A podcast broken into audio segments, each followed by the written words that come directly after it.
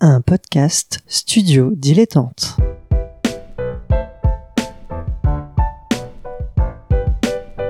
Donc ce que vous proposez comme d'habitude, c'est de la poudre de perlimpin. La République, c'est moi Et je ne me laisserai jamais entraîner par un opportuniste dans cette voie-là.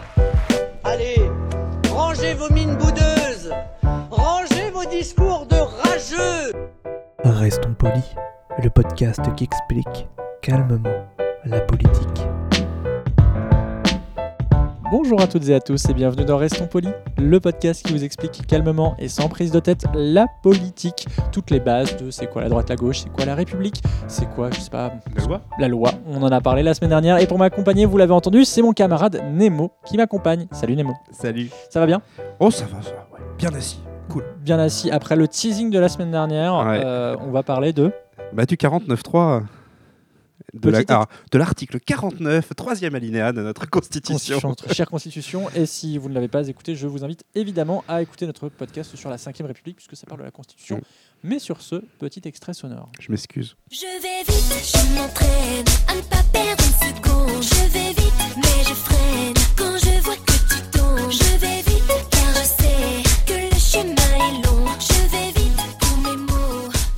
Alors oui, quoi t'excuser, Nemo Non, mais Laurie, elle existe. C'est bon, elle a le droit d'exister. Non, mais il se trouve que, Elle a été citée par un ministre. voilà, puis surtout, en fait, euh, et un premier ministre en plus. Jean-Pierre, on pense à toi. Euh, Jean-Pierre Raffarin. Euh, et du coup, non, mais c'est juste que le refrain euh, de cette chanson correspond exactement à l'utilisation qu'on fait politiquement du 49.3. Et euh, on va peut-être expliquer. euh, Voilà. Par la Bah- suite. Bah oui, oui, voilà. Euh, Donc le 49.3, le fameux 49.3, c'est un article donc de la Constitution, le troisième alinéa. Je vous mettrai le lien de Légifrance. euh, Vous pouvez sur- lire tout l'article 49, Il est- vraiment pas Il compliqué. est super court. J'étais très étonné en. Ah non, mais en la en. Constitution, on l'a dit, hein, mais vous pouvez la lire, il Ouais, n'y a ouais. pas de souci. C'est simple, c'est pas juridique, c'est Mm, mm, C'est c'est c'est aussi simple qu'une règle de jeu en fait. hein. Exactement, tout à fait. Mettez Glo- le plateau au centre de la table. Globalement, le- le- l'article 49 de la Constitution, en fait, il décrit comment le gouvernement euh, s'engage devant l'Assemblée et notamment accélère euh, euh, certaines procédures de fabrication de la loi. Je vous rappelle que juste avant, on a un épisode, là-dessus. Et l'alinéa 3 permet d'imposer une loi sans vote. Le seul moyen de contrer ça pour l'Assemblée, notamment, hein, c'est de voter une motion de censure, c'est-à-dire une démission du gouvernement. Mm. Qu'est-ce que concrètement, pour qui, pourquoi? Alors pour qui, pourquoi? Alors ça, c'est une l'article 49 de notre Constitution est assez euh, particulier voire même assez unique au monde. En fait, l'article 49 permet au gouvernement, comme tu l'as dit, de dire à l'Assemblée écoutez, là, il y en a marre. Moi, ce que vous faites, j'en peux plus, je veux aller vite. Donc, je mets ma responsabilité en jeu. Et le texte que vous êtes en train d'examiner, il est adopté. À partir de ce moment-là, il est adopté. Il n'y a pas de vote. Tous les amendements tombent, sont rejetés. Et le texte, en l'état, est adopté. Et la seule manière de contrer ça, et les parlementaires ont 24 heures, mais c'est vraiment un délai très court, pour recueillir 60 signatures et, euh, euh, déposer 57, pardon, je ne sais plus, un dixième des membres du Parlement, il me semble, euh, pour déposer ce qu'on appelle une demande de motion de censure, c'est dire à l'Assemblée maintenant, le gouvernement, il doit sauter, on n'en veut plus, et pour adopter une motion de censure, il y a un débat qui est cadré, et si la motion de censure est adoptée avec une simple majorité, le gouvernement saute. Euh, or, euh, bah, ce n'est jamais arrivé, sauf dans un cas exceptionnel, je ne vais pas revenir dessus. Euh, mais en réalité, le 49.3, c'est la bombe nucléaire parlementaire. Alors, à noter que initialement, euh, donc c'était avant 2008, Ouais. euh, le 49.3 ne concernait que le projet de loi de finances, ce qui est quand même assez important quand même, euh, et le financement de la sécurité sociale. C'est donc en 2008 que ça a été modifié pour le généraliser Alors, à toute autre loi. Non, en réalité, c'était déjà le cas avant. En Oui, deux- c'était utilisé un petit peu. Non, non, en réalité, avant, ils pouvaient le faire sur n'importe quoi, n'importe quand. Ce qui a été fait en 2008, c'est de le limiter à un projet de loi par session. Ah, bah, bah- autant pour moi. J'ai mal. Euh, alors, on vérifiera, mais il me semble de mémoire que c'est ça, justement, parce que le 49.3 est très régulièrement critiqué parce que, grosso modo, euh, c'est un joker absolu pour le gouvernement. Euh, si, par exemple, demain, sur un projet de loi, euh, il y a. Enfin, l'Assemblée n'avance plus, il y a vraiment une renaclement, où le gouvernement sent qu'il n'a pas vraiment la majorité sur un projet, il peut dire j'engage ma responsabilité et c'est fin du jeu parce que pour rejeter le projet de loi, il faut faire sauter le gouvernement, ce qui est un geste politique extrêmement fort. Jamais aucune majorité ne l'a fait sans l'accord même de ce gouvernement. Donc, euh, Euh, grosso modo, c'est euh, vraiment un forcing. C'est ce que j'appelle une arme nucléaire. Par contre, il y a un gros problème quand on utilise une arme nucléaire, c'est que derrière, il n'y a plus rien. C'est d'une violence symbolique très forte. Et on peut se rappeler que la fin du quinquennat de François Hollande a été euh, marquée par cette, euh, ce ce 49.3 qui avait été imposé sur la loi travail. Euh, sur une loi travail, euh, le gouvernement de Manuel Valls, avec le président François Hollande, avait dit on engage le 49.3 euh, sur cette projet de loi parce que sa majorité tanguait en termes, ils n'étaient pas sûrs d'avoir les votes.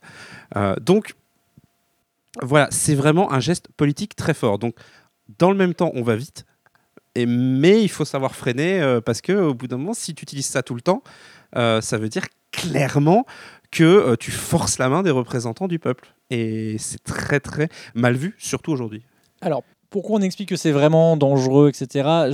Pour expliciter aussi à nos, à nos auditeurs et auditrices, euh, c'est que pour un homme ou une femme politique qui est député, par exemple, euh, ça peut être compliqué de se dire je vais être responsable que le gouvernement démissionne et que du coup euh, l'équilibre politique se modifie. Par exemple, donc il y a 300 euh, députés actuellement, la, la République en marche à, à l'heure où on enregistre, la, la majorité est à 205, 280.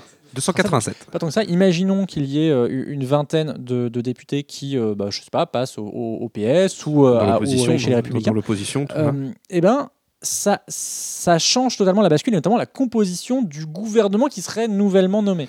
Alors, ce serait une situation parlementaire inédite en France, puisque justement, les projets de, enfin, les, euh, modalités de scrutin sont faites pour euh, empêcher ce genre de choses, avec le scrutin majoritaire, l'élection juste derrière l'élection présidentielle. Mais oui, euh, le 49.3 a- invite le gouvernement à, dire est-ce que vous avez encore une majorité à l'Assemblée euh, nationale?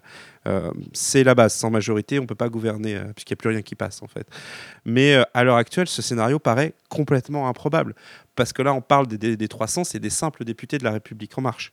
En réalité, il y a d'autres groupes qui soutiennent le gouvernement. Il y a le Modem, notamment. Il y a aussi une partie du centre droit qui serait probablement là pour sauver le gouvernement, pour continuer à avancer. Donc, c'est pour ça que le 49.3 apparaît vraiment comme une arme. Euh, moi, j'aime bien ce- ce terme de nucléaire parce que c'est vraiment ça. C'est-à-dire qu'il n'y a rien qui peut contrer le 49.3. Il n'y a aucune procédure pour empêcher le gouvernement d'utiliser le 49.3. Il n'y a aucune procédure réelle pour s'opposer à ses conséquences. Et surtout, on parle quand même d'un article de la Constitution qui dit qu'une loi peut être adoptée sans vote des représentants du peuple. Donc on est vraiment à la limite de ce qui se définit comme euh, une république, tout simplement. Démocratie en tout cas. Une, alors une démocratie, oui, c'est des représentants, oui, mais euh, enfin voilà, Je- on est vraiment à la limite en fait de ce qui est, euh, de ce qui définit un peu notre, notre censé définir notre régime politique en fait. Pour, pour la petite anecdote, donc, donc tu as cité le, le gouvernement, enfin les- la fin euh, de- du mandat de François Hollande, Mm. donc euh, ancien président de la, de la République, et notamment sous le Premier ministre euh, Em- Manuel Valls, euh, qui en avait fait six, qui avait à six recours euh, au, au 49-3. Euh, Ouais. Petit joueur parce que Michel Rocard, à Ah son ouais, époque, a eu 24, euh, je crois, 20 24 ou 28. Ouais, Les- alors- les, les sources que j'ai vues étaient contradictoires là-dessus. Ouais, alors en fait, le problème c'est que Michel Rocard n'avait pas la majorité à l'Assemblée euh, nationale. Il n'avait pas de majorité euh, purement- pure et simple. Il avait une majorité relative, c'est-à-dire qu'il avait le plus grand groupe euh, pour voter ses lois, mais il était obligé parce que sinon il n'aurait rien fait passer, quoi, vraiment rien.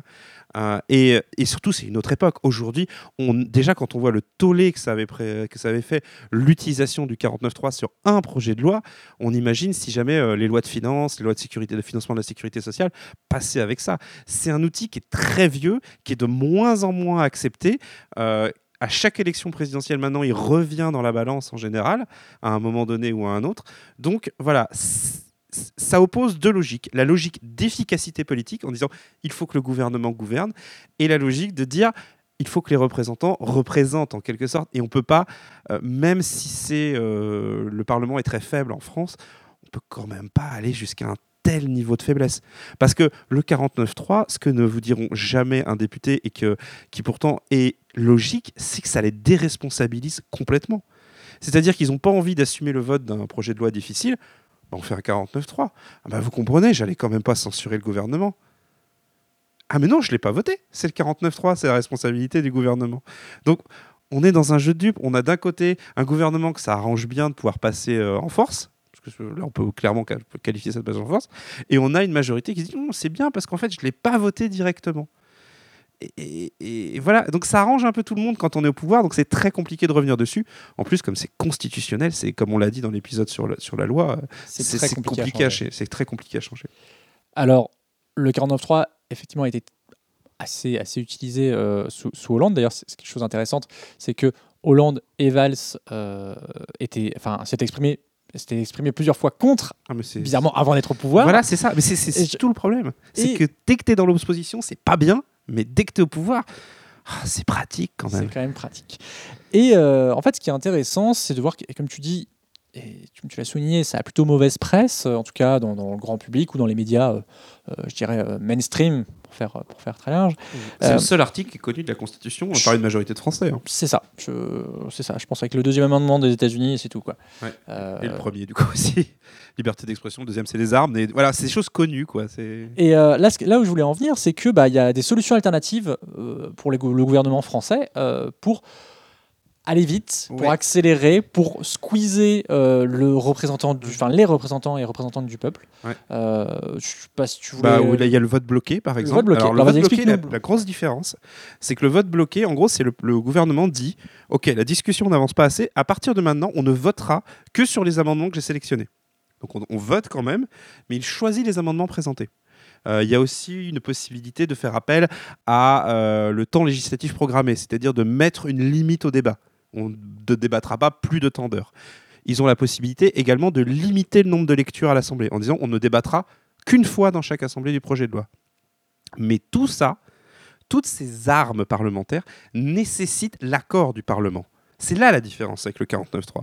Si demain, l'Assemblée nationale, on va dire le président de l'Assemblée nationale, ou euh, n'a pas envie que le 49.3 s'applique, il ne peut rien faire pour empêcher le gouvernement d'engager sa responsabilité. Là où, quand on touche à des questions de procédure à l'Assemblée, c'est quand même autre chose en fait. On, on en arrive à autre chose. Donc le 49.3, euh, en quelque sorte, est euh, véritablement l'arme du gouvernement, sans contre-pouvoir réel, là où bah, évidemment il a d'autres choses et qu'il utilise très régulièrement, euh, enfin de, Bah, quand il en a les besoin. ordonnances, moi je voulais venir. euh, Ouais, les hein. ordonnances, par exemple, le fait de faire appel aux ordonnances pour que le, le- le Parlement lui donne l'autorisation d'écrire plus rapidement la loi euh, sans, sans passer euh, par euh, des votes précis, mais en passant par un vote global, autoriser l'ordonnance, puis autoriser l'ordonnance au final, enfin autoriser le passage par ordonnance, puis autoriser l'ordonnance.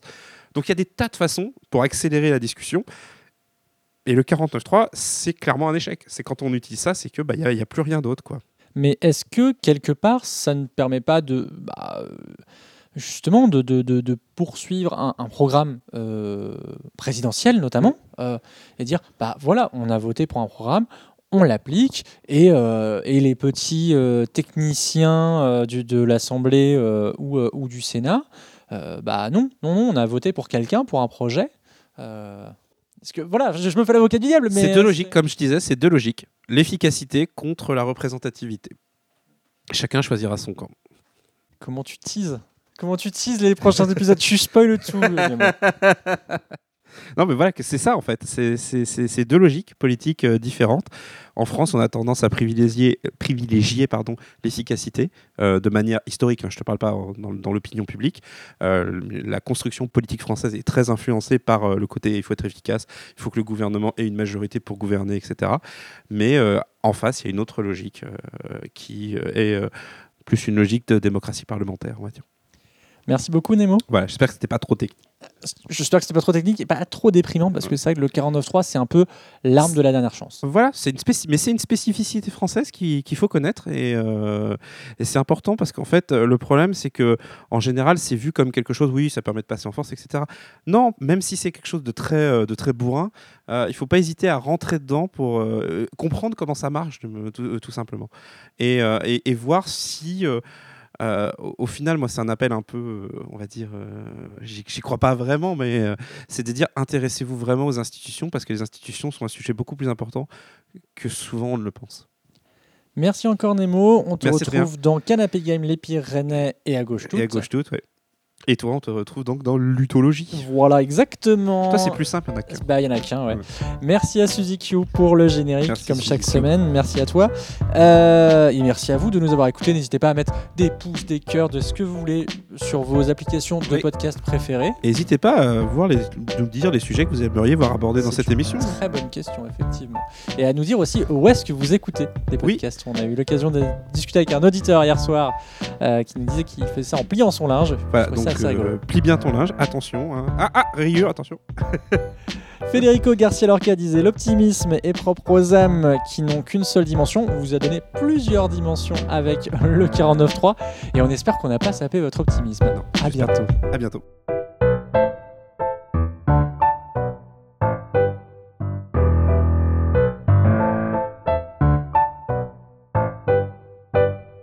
Pour soutenir ce podcast et l'association qui le porte, rendez-vous sur tipeee.com slash studio-dilettante.